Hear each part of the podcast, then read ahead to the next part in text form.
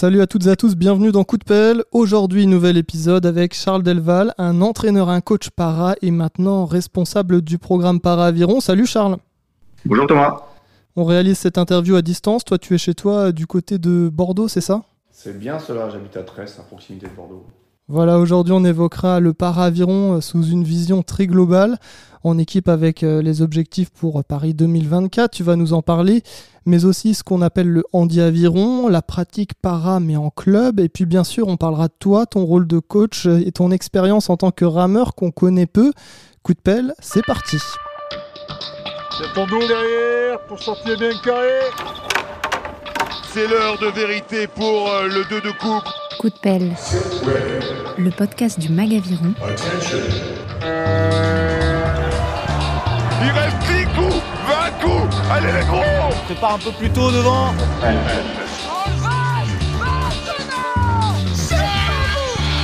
Présenté par Thomas Pronguet.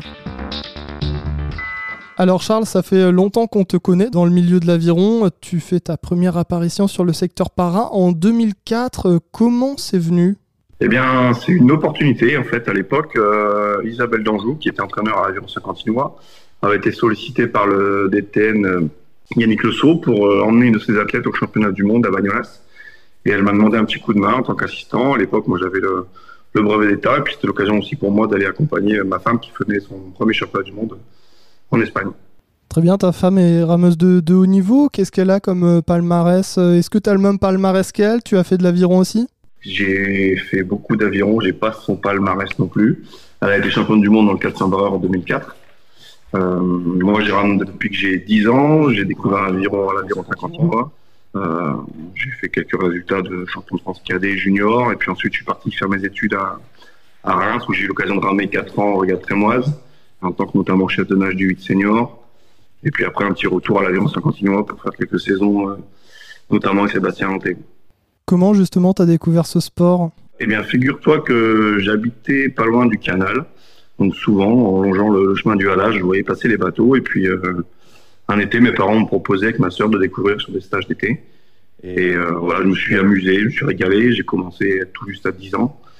Et puis par la suite, euh, engrenage, euh, Bruno Dumais et Isabelle Danjou sont rentrés des Jeux de Barcelone, ont repris l'entraînement du club. Et rapidement, je suis parti dans des sections sport-études. Et alors, tu as évoqué quelques médailles en championnat. Euh, C'était sur quelle discipline, à quelle année euh, Voilà, sans. Euh, discipline, j'ai été champion de France cadet 97-99 en 4 barrés. Euh, ensuite, euh, avec Reims, euh, deux fois vice-champion de France en 8 senior, plusieurs fois champion de France sprint également. Et puis ensuite avec Saint-Quentin, euh, trois titres d'affilée en deux barrés avec Sébastien Hanté, 2007, 2008, 2009, voilà. Et une finale, euh, finale en 200 barreurs senior au championnat court en 2006. Et puis un petit tour avec au championnat du monde junior en 99. Et dans tout ça, du coup, c'est quoi ton bateau préféré? Je pense que c'est le 200 barreurs quand même. Pourquoi? Parce que parce qu'on peut pas se louper, on doit faire un, on doit faire qu'un avec son collègue. C'est c'est pour moi le bateau le plus technique et voilà, c'est celui dans lequel je prends le plus de plaisir. Ça marche. Et alors, du coup, ça m'amène à cette petite question. Est-ce qu'on est obligé d'avoir fait de l'aviron, entre guillemets, à haut niveau pour ensuite devenir coach euh, ou pas? Euh, je pense pas, ça peut aider. Après, ça dépend des sensibilités de chacun. J'ai, j'ai au- aussi moi été inspiré par un des coachs euh, de Reims, Reynald de Lestre, qui, bah, qui lui n'était pas rameur du tout et qui a fait passer aussi d'autres messages par d'autres moyens. Donc, pense pas qu'il faille forcément avoir été.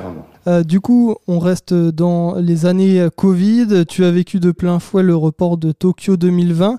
Euh, lors de l'annonce du confinement, il me semble que toute la team Andy, toute la team Para était en stage à Temple-sur-Lot. Euh, comment tu l'as pris, toi, en tant que responsable à ce moment-là? Effectivement, moi je l'ai appris bah, un petit peu par les médias qui arrivaient, et puis directement en lien avec le DTN, hein, Patrick Ranvier, on a pu avoir un échange et on, a, on a convenu en commun de, voilà, de raccourcir le stage, on a libéré deux jours avant pour euh, s'assurer que tout le monde puisse être rapatrié chez lui euh, dans de bonnes conditions. Ok. Et dans ton état d'esprit à toi, comment tu fais? Euh, Parce qu'on imagine c'est plus compliqué de refaire une année olympique, peut-être avec des athlètes para. Comment ça s'est passé au sein du collectif? Comment tu fait pour tout réorganiser Euh, Est-ce que voilà, c'est des cases qui se déclenchent, qui s'effondrent? Comment tu comment as géré tout ça? Dans un premier temps, quand on a appris le report des Jeux, ça, c'était étrange. J'ai l'impression que tout s'écroule et que voilà, ce sur quoi on a travaillé tombe à l'eau. mais bon, on s'est organisé pour que chaque athlète ait du matériel chez soi, puisse travailler. On a adapté l'entraînement, on a modifié quelque chose, on a voulu rendre un peu plus ludique aussi.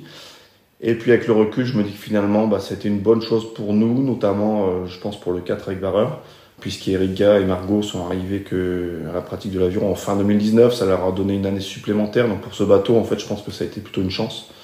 Et quoi qu'il arrive, on a dû s'adapter pour tous. Donc euh, au final, je pense que voilà, ça, nous, ça a été un mal pour un bien dans notre discipline.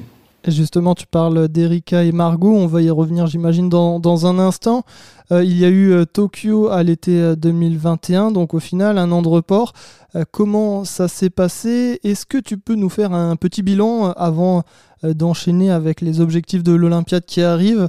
Quelles étaient les, nouveautés à Tokyo? Il y avait déjà de nouvelles têtes, un peu une lueur d'espoir. Tu viens d'évoquer Erika et Margot oui, sur Tokyo, on avait bah, un groupe à la fois d'anciens, des nouveaux. Euh, quasiment les deux tiers du groupe avaient déjà participé à des Jeux paralympiques, donc euh, il y avait un peu moins d'appréhension sur, sur comment ça se passait sur place, comment on pouvait vivre au village. Euh, les objectifs étaient effectivement de ramener à minima une à deux médailles, de qualifier peut-être un maximum de bateaux, on en a qualifié trois sur quatre. Euh, on a eu une déception du double PR2, on a du mal à expliquer un petit peu cette, cette contre-performance sur place, euh, puisque le bateau présentait des, des, chronos, des pourcentages similaires aux 4 et à Nathalie. Euh, mais on a quand même eu aussi voilà, les bonnes surprises de, de, Nathalie qui performe euh, sur ce championnat, après quelques temps d'arrêt, et, puis un, et puis un nouveau 4 en reconstruction qui gagne enfin une médaille sur des Jeux paralympiques, avec notamment, oui, Erika et, Margot des jeunes rameuses, mais aussi Antoine et Rémi qui sont de la partie depuis, depuis 2009 et qui n'avaient jamais décroché de médaille au jeu. Et alors, on va peut-être euh, justement s'arrêter euh, sur euh, ces quelques personnalités maintenant du para-aviron. Tu parlais de Nathalie, elle était au micro de ce podcast il y a quelques mois, en début d'année 2022. Euh, Nathalie, elle est là depuis très longtemps. Il y a aussi de nouvelles têtes, comme tu dis, qui arrivent. Il y a un échange, j'imagine, entre les, générations, entre les rameurs et les rameuses. Euh, comment ça se passe tout ça? Comment ça, cohabite? Eh ben oui, il y a souvent de l'échange dans les stages euh, para parce que bien souvent, dès qu'on découvre un petit peu une pépite ou un nouveau rameur qui présente un potentiel, on l'intègre directement sur un des stages d'équipe de France, puisqu'on a peu de temps pour se retrouver hors, stage. donc ils sont tout de suite intégrés au groupe et en fait, bah, on fait un mélange, un partage, un échange. Donc c'est souvent les, les, anciens qui viennent aider un petit peu à la formation, et puis c'est des anciens qui sont aussi passés par là. Donc en fait, ils se retrouvent un petit peu tous mêlés euh, à la même enseigne. Aujourd'hui, en tout cas, l'équipe de France para recrute. C'est un message qu'on voit euh, partout sur les réseaux sociaux avec la campagne de com notamment de la Fédé. Euh, pourquoi vous recrutez, Charles? Et pourquoi vous communiquez aussi autant dessus? Une, voilà, une campagne de communication, c'est pas rien effectivement, euh, on a pu faire le bilan à la sortie de Tokyo que bah, la priorité d'action pour nous, c'était en un la détection, en deux la classification et en trois ensuite de pouvoir euh, entraîner les athlètes. En fait, dans le monde para, on n'a pas un réservoir, un gros vivier qui vient des clubs, qui vient sur les pôles et qui vient ensuite dans les collectifs. Euh, on prend plutôt la chose à l'inverse. En fait, il faut avoir des personnes qui, je dirais, qui rentrent dans les bonnes cases, qui ont la bonne pathologie pour combler un équipage. Donc, euh, bah, on fait plutôt du, du, recrutement, je dirais même quelquefois du recrutement agressif, où on va vers les gens, on va les chercher. On fait également du transfert de talent entre disciplines. Euh, et c'est pour ça que nos actions de communication, de détection sont là pour faire parler du para, faire parler de l'aviron, du para-aviron, et essayer de toucher un maximum de gens. Et bien souvent, voilà, on a, des gens qui n'ont jamais ramé, mais qui en deux, trois mois sont capables peut-être de nous montrer qu'ils ont un potentiel.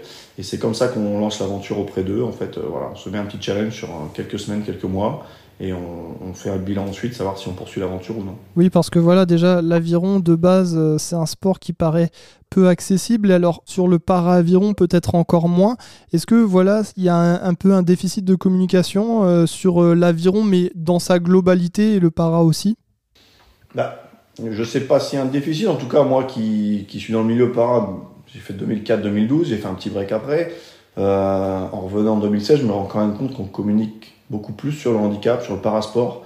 Je pense qu'il y a eu un gros déclic à partir de 2017, là où justement on est passé sur des, délégations aux fédérations. Donc c'est pour ça aussi notamment que qu'en 2017, le handi-aviron s'est appelé para-aviron, comme, euh, comme la paranatation, le paratriathlon, etc., pour identifier un petit peu euh, aux autres disciplines.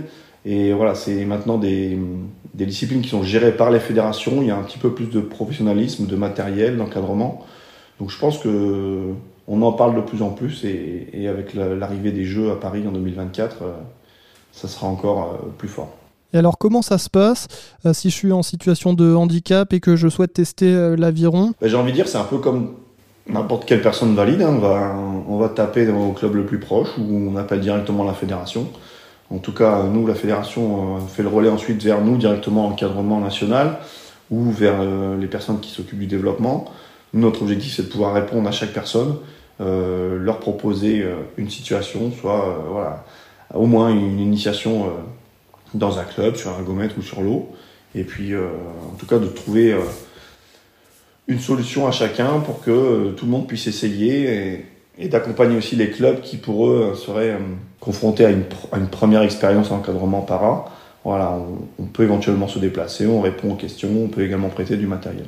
Et alors, est-ce que c'est possible de tester, de dire non? Bien sûr. Pour un athlète ou pour un coach, à un moment, il faut savoir aussi trouver ses limites. Moi, quand je dois dire non aussi à un athlète en lui disant eh, écoute, euh, tu n'auras pas le niveau ou ça peut être dangereux pour toi, bah, j'aime bien aussi trouver une solution. Donc, c'est pour ça aussi que, que je m'informe sur les autres parasports et j'essaie d'aiguiller les gens vers, vers leur parasport dans lequel ils pourraient exceller ou au moins prendre du plaisir. On va aborder la classification PR. Euh, donc, c'est les fameux PR1, PR2, PR3. on avait déjà évoqué euh, le cas avec Laurent Cadeau dans un précédent podcast. Comment ça fonctionne un petit peu? Quels sont les critères pour rentrer dans ces trois catégories? Alors, on parle de, PR donc pour para-rowing, classe 1, classe 2, classe 3. C'est euh, plutôt euh, le groupe musculaire qui permet euh, de propulser ou non le bateau. Chez les PR1, c'est une partie du corps qui permet de propulser le bateau. Donc, on part sur le haut du corps, les bras et les épaules, pas de mobilité de bassin. Chez les PR2, c'est les bras et le corps, donc bassin, bassin mobile sur un siège fixe. Et chez PR3, c'est jambes, corps et bras qui permettent de propulser le bateau. Les classifications, elles se font euh, bah, avec un panel de techniciens, un technicien et un classificateur médical. Euh, il y a des classifications nationales et les mêmes se font aussi à l'international. Pour être classifié, l'athlète doit présenter un dossier médical pour prouver ses pathologies, euh, des clichés, des IRM, des radios et autres. Et ensuite, il y a des tests fonctionnels qui sont réalisés avec une cotation de points. Cotation de points qui permet de savoir si on est éligible. Et ensuite, des tests purement pratiques sur l'ergomètre ou sur l'eau qui permettent de donner la bonne catégorie pour l'athlète. Alors, on a parlé du recrutement. Quelles sont les volontés pour Paris 2024, notamment en termes d'embarcation? Notre ambition pour Paris 2024, bien sûr, bah, c'est de qualifier un max d'équipage. On a une nouvelle catégorie qui, qui, est au programme des Jeux, le 2 de coupe PR3, donc qui porte à 5 le nombre d'embarcations possibles au jeu. Aujourd'hui, on est dans la course pour qualifier 4 bateaux. Le cinquième, le skiffer PR1 masculin, pour l'instant, pas forcément quelqu'un qui a le niveau, mais euh, on laisse on laisse pas tomber l'affaire.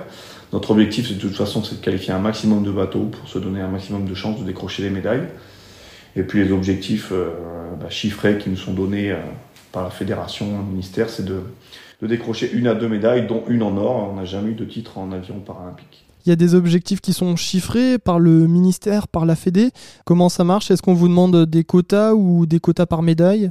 Non, c'est pas des quotas, c'est des voilà, on essaie d'être un petit peu réaliste par rapport au, au tableau des nations, des classements, mais euh, je dirais que ça évolue tellement vite en para que c'est difficile de se projeter. Euh, on prend la saison dernière sur Tokyo, on est huitième nation mondiale si on prend le classement en PO, et cette année on se retrouve deuxième nation mondiale. Donc euh, il y, a, y, a, du turnover. on sait que cette année nous on fait une belle saison, mais mais je suis très très vigilant parce que ça peut évoluer en bien comme en mal, la concurrence peut monter, nous aussi on peut se renforcer, ou inversement. Donc c'est compliqué. Donc, je pense que l'objectif d'une à deux médailles, dont une en or, bien sûr, il est, euh, il est réalisable. Mais la médaille d'or, c'est ambitieux, mais à la fois, nous, on aime les challenges. Hein. donc euh, si on se présente en compétition pour, euh, pour ne pas essayer de gagner, ça sert à rien.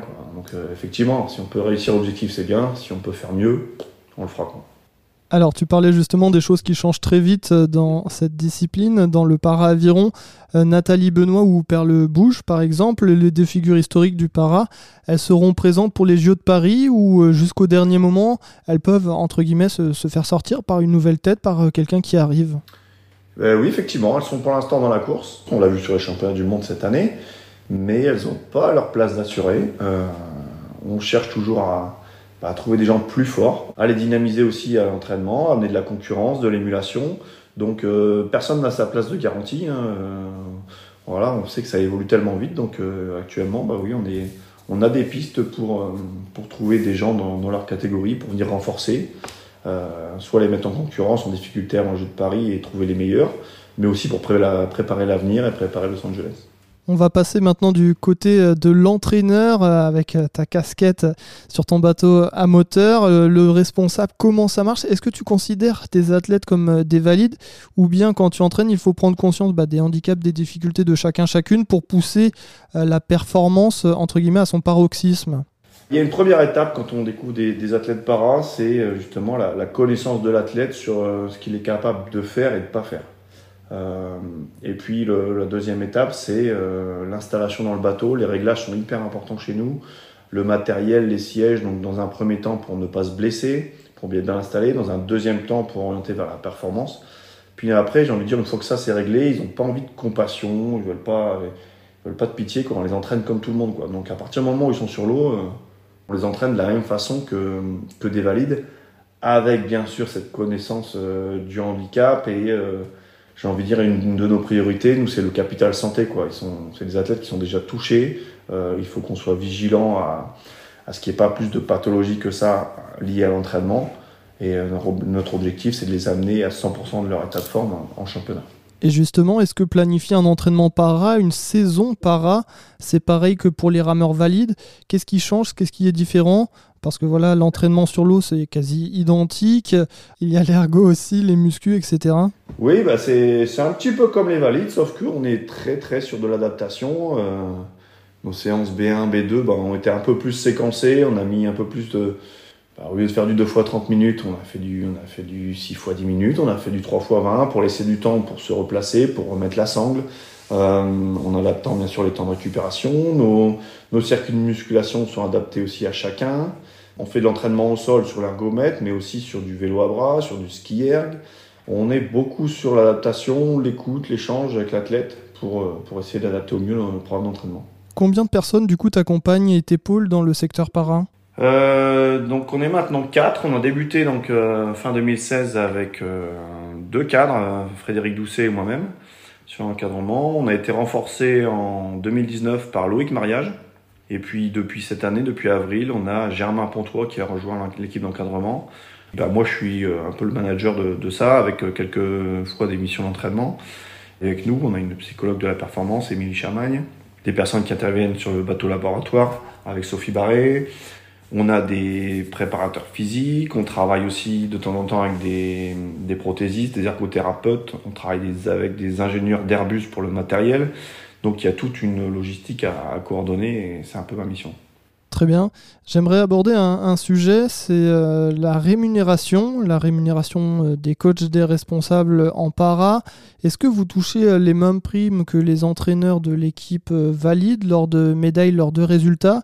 Et aussi les athlètes euh, dans tout ça, est-ce qu'ils touchent les, mêmes primes? Je crois que depuis, euh, ça doit être depuis Rio, en tout cas moi je l'ai connu sur Tokyo, donc il y a eu une, prime de l'Agence nationale du sport et en fait qui est la même pour les athlètes euh, olympiques et paralympiques. Et en ce qui concerne les coachs, c'était voilà la moitié de cette somme de l'athlète était reversée aussi à, chaque coach représentant. Donc je pense qu'il y a maintenant une vraie équité entre olympiques et paralympiques. Euh, nous, avec nos deux bateaux médaillés, Loïc et, moi, on touché une, une prime en tant que coach, prime qu'on a partagée avec Frédéric.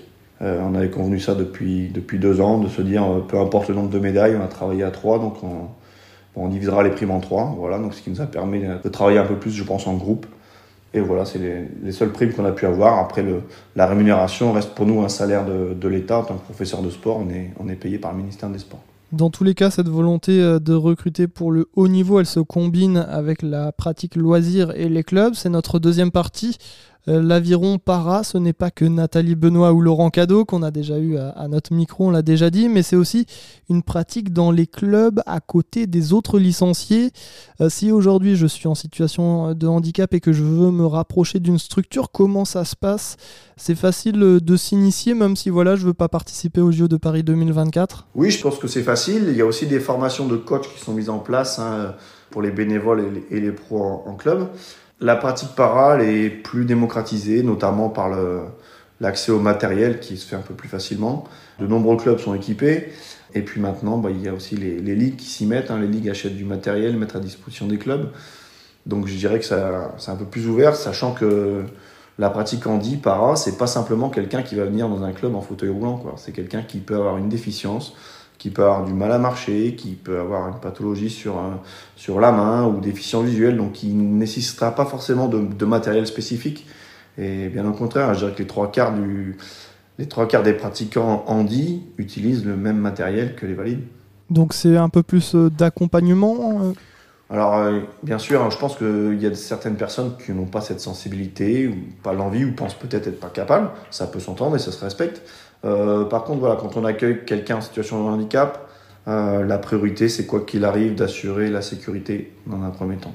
Donc euh, peut-être se faire accompagner, être au moins deux personnes, s'assurer qu'on ait le matériel, euh, bien discuter avec, avec la personne avant de, se, avant de se lancer, bien savoir ce qu'il est capable de faire, pas faire, euh, qu'est-ce qui va le gêner, combien de temps il peut tenir sur l'eau. Voilà, toutes ces petites choses qui font que bah, là, on brise un peu la glace et puis on l'accompagne. Donc pourquoi pas déjà commencer sur l'ergomètre. Mais j'ai envie de dire, c'est un peu de la même façon qu'on fait l'initiation avec un jeune. Quoi. On, met un jeune sur l'eau qui a 10 ans, 11 ans, il a peut-être un petit peu peur de l'eau, il y a des déséquilibres. C'est la même chose pour une personne en situation de para. Quoi. Donc je pense que la plupart des éducateurs sportifs de, nos clubs sont en mesure de pouvoir le faire. Ok. Y a-t-il des vertus dans la pratique de l'aviron euh, pour les paras ou pour certaines personnes qui ont certaines maladies spécifiquement? Euh, Oui, il peut y avoir des vertus thérapeutiques. Euh, pense aussi à les apports socio-psychologiques, l'intégration suite après un accident ou une pathologie. Il y a aussi du, gain avec la pratique, notamment sur le gainage, qui peuvent ensuite aider à faire les transferts au quotidien, à porter des choses à la maison. Nous, on a eu des athlètes qui, voilà, qui étaient incapables en fauteuil de se pencher de ramasser quelque chose au sol. Et après trois ans de pratique d'aviron, ils étaient quasiment capables de faire des séries d'abdos et de porter des packs d'eau. Euh, il y a eu des gains dans l'aviron, mais dans leur vie au quotidien, ils nous ont dit qu'il y avait un gain énorme. Donc, euh, il y a des vertus. Et puis, notamment pour les personnes en fauteuil, ben, sont souvent à se pencher vers l'avant, à s'enfermer parce qu'il faut pousser les roues bah, l'aviron c'est l'inverse. On développe, on s'ouvre la cage thoracique, on ouvre l'arrière, donc euh, ça vient un petit peu compenser tout ça. Tu l'as déjà évoqué, euh, la question du matériel.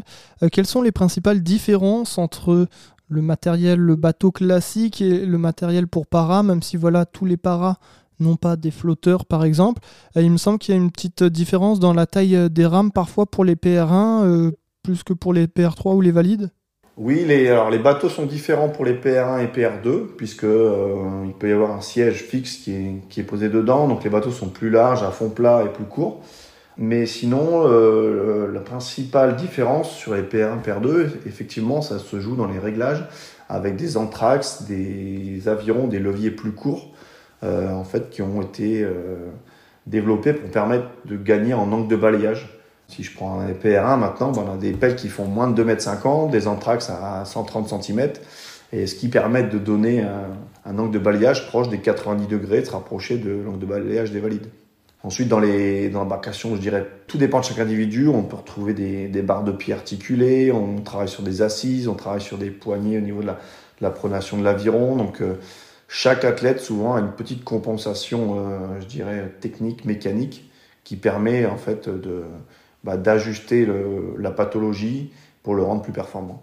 Et alors du coup, ce qui veut dire sur, euh, si on travaille sur les anthrax, sur la longueur de certaines rames, euh, les leviers sont plus durs à actionner et donc c'est plus dur pour pousser, c'est ça? Ben ouais, disons que en termes de résistance, c'est un peu plus costaud. Après, chez les PR, on, on, enlève aussi le croisement pour euh, optimiser l'amplitude. Euh, on a aussi des bateaux qui font 24 euh, bah, kg pour les P1, donc qui sont plus lourds. Donc effectivement, il faut actionner, c'est costaud. Une course en PR1 féminin, c'est plus de 10 minutes. Avec un bateau de 24 kg, imaginez-vous un petit peu l'effort. Donc oui, c'est plus dur, mais après les gens s'adaptent, travaillent avec, et c'est ce qui permet aussi d'aller un peu plus vite. Donc c'est pas du tout plus facile contre les idées reçues. Contre les idées reçues, non, effectivement du 3 minutes de plus en course, 10 euh, kilos en plus à actionner. Euh, Demande à Nathalie si elle supporte bien les courses, mais en fait, bon, ils, sont tous, euh, ils sont tous sur le même pied d'égalité sur la ligne de départ, donc c'est ça qu'il faut retenir. Très bien, on va passer à notre troisième volet. Pour mieux te connaître, c'est la partie plus personnelle. Euh, comment tu allies euh, vie pro de coach, de responsable d'équipe de France et vie perso? C'est quasi un job à plein temps, on imagine Oui, c'est carrément un job à plein temps, voire un peu plus. Bah, j'allie ça avec mon planning de l'année qui est, qui est collé sur le frigo hein, pour, pour un peu gérer les absences. c'est vrai qu'on est, on est souvent hors du domicile. Euh, je l'ai dit en début d'interview, j'ai la chance d'avoir une femme qui a pratiqué l'aviron, qui a fait de l'aviron au haut niveau, donc qui, qui sait ce que c'est aussi les stages et les, et les déplacements. C'est pas toujours simple à gérer et aussi par rapport à son travail. Euh, j'ai une fille de 11 ans voilà, qui vient de rentrer en collège, donc les absences aussi euh, bah, sont parfois un peu difficiles, euh, difficiles pour elle. Mais euh, dans l'ensemble, on essaie de trouver un équilibre et c'est aussi bah, un job pour moi, un, job passion qui me plaît où, où je compte pas mon temps. Donc euh, ça passe un petit peu mieux quand c'est comme ça. Quoi. Après, j'essaie aussi, de, sur les moments où je suis à domicile chez moi, bah, de donner du temps pour la famille. Ta fille, justement, tu en parlais, est-ce qu'elle fait de l'aviron? Elle fait pas d'aviron du tout. Pas encore, elle m'a pas trop poussé et puis je la laisse faire. Elle pratique plutôt du tennis et, et un peu de guitare. Top. Est-ce que toi, tu as des passions, euh, la chasse, les mangas ou je ne sais pas, les sports extrêmes? Non, je me suis pas mal mis sur du running ces dernières années. Euh, j'étais bénévole dans un club de ma commune. Euh, je me suis lancé dans un, dans un marathon également. puis après, j'ai été freiné par une blessure. Donc, non. Et ces dernières années, c'est plutôt un peu du bricolage. Puisque bah, j'ai acheté une maison il y a quelques temps et voilà, un, peu de, un peu de rénovation à faire. Très bien. Et alors pour euh, ce marathon, ça donnait quoi? Ça t'a plu? Euh, Le chrono, ça s'est bien passé? Euh, Oui, je me suis régalé. J'en ai fait un, celui de Bordeaux, un marathon nocturne. préparation un peu perturbée, mais en fait j'ai bah, adoré la préparation et toutes ces séances de fractionnés à composer un peu soi-même. Et j'ai réalisé 3,25, donc ouais, ça m'a bien fait plaisir. Pour rebondir sur tes passions, j'imagine un peu la tête de Nathalie Benoît si elle apprenait que tu étais chasseur. Je pense que ça lui aurait et pas. bah, figure-toi que j'ai le permis de chasse, que j'ai chassé un petit peu. Mon grand-père était chasseur et j'ai habité dans un marais. Et voilà, j'ai fait quelques périodes de chasse aussi en Pologne. Et euh, bon, ça date hein, maintenant, j'y vais plus, mais. Mais oui, belle le sait, Nathalie. Côté film, est-ce que tu aimes euh, le cinéma ou tu es plutôt série? C'est quoi ton film ou ta série préférée? Je suis pas hyper branché, pas fan, mais euh, j'aime bien Fight Club comme film. Voilà, c'est un film qui m'a marqué un petit peu. Série, je suis plutôt branché série intrigue, policière, hein, Casa des Papel, braqueur. Hein. Mais je t'avoue que souvent, quand je me mets à chercher une série sur Netflix, je passe tellement de temps à essayer de la trouver que bah, je laisse tomber au bout de 20 minutes parce que je sais pas quoi regarder. Quoi. Si t'aimes les, les, les thrillers, les séries policières, il y a Les Papillons Noirs qui est sorti, qui est vraiment pas mal. Ok, merci du conseil. On parle souvent de la nutrition des rameurs et des rameuses ces dernières années. Est-ce que l'entraîneur il doit montrer l'exemple? Bah vaut mieux pas pour moi parce qu'un petit régime ça me ferait du bien, mais non, je dirais que la nutrition, oui, ça fait partie des facteurs de performance et euh, bah, les, athlètes, euh, c'est un projet personnel de l'athlète, je pense, euh, ce côté nutritif. on a la chance d'être accompagné par le, le, médecin fédéral Frédéric Maton, qui est en plus spécialiste dans la diététique. Mais euh, oui, c'est vrai que ces dernières années, on y accorde un peu plus d'importance. Moi, montrer l'exemple, euh, oui et non, parce que bah, moi j'aime bien aussi la bonne bouffe. Et voilà, ces projets personnels de la tête. On les accompagne quand ils veulent mettre des choses en place, quand il faut faire évoluer un petit peu la nutrition sur les stages. Mais ça reste pour moi un projet personnel. Dernière question, t'es plutôt fêtard ou casanier? Mmh, Je suis plutôt fêtard. le message est clair. Euh, merci pour revenir un peu plus sur euh, notre sport et ça va bientôt être le moment de conclure. Quels sont les prochains objectifs pour le collectif Para, la prochaine échéance? Bah, Notre objectif principal, c'est clairement le, championnat du monde 2023 et la qualification pour les, Jeux de Paris. Euh, même si entre-temps, il y aura des championnats d'Europe indoor, des Coupes du Monde, des régates. Ce, qui, ce qui compte, c'est de qualifier un maximum de bateaux pour Paris et d'être déjà orienté vers les Jeux. On a des sous-objectifs, mais ce qui est clair, c'est que ben, on retiendra le nombre de médailles à Paris et les couleurs, et on retiendra pas forcément ce qui s'est passé en 2022 ou en 2023. Donc, euh, on prend ces années et ces compétitions comme des, étapes, euh, des échelons à gravir pour performer en 2024 on retiendra pas forcément ces années-là, alors que le plus gros du travail est en train de se faire là, notamment sur la saison qui va venir. Elle est super importante. Et, d'autant plus que les, bah, les places de qualification ont été diminuées avec l'arrivée du, du, nouveau double PR3. Donc, euh, bah, la plupart des courses, il faut rentrer dans les 5 ou 6 premiers. Euh, pour les PR1, c'est les 7 premiers. Donc voilà, on se fixe l'objectif d'amener tous nos bateaux dans les 5 premières places mondiales en 2023 pour être serein pour préparer les jeux. Si on peut éviter de passer par les régates de rattrapage, ça sera plus serein. Mais voilà, on est, en tout cas, c'est comme ça qu'on a préparé cette Paralympiade. Euh, voilà, une saison 2022 vraiment euh, de reconstruction, une saison 2023 de qualification et un, affinage en 2024. Comment tu t'imagines, tu te représentes Paris 2024 ben, Moi, je l'imagine comme une grosse fête populaire. En tout cas, euh, j'invite toutes les personnes qui peuvent y aller en tant que spectateurs bénévoles à, vivre les Jeux. J'ai eu l'occasion, moi, d'en vivre trois. C'est quand même quelque chose hors norme dans la vie d'une personne ou d'un athlète. Donc euh, je pense que ça va être, ça va être magnifique.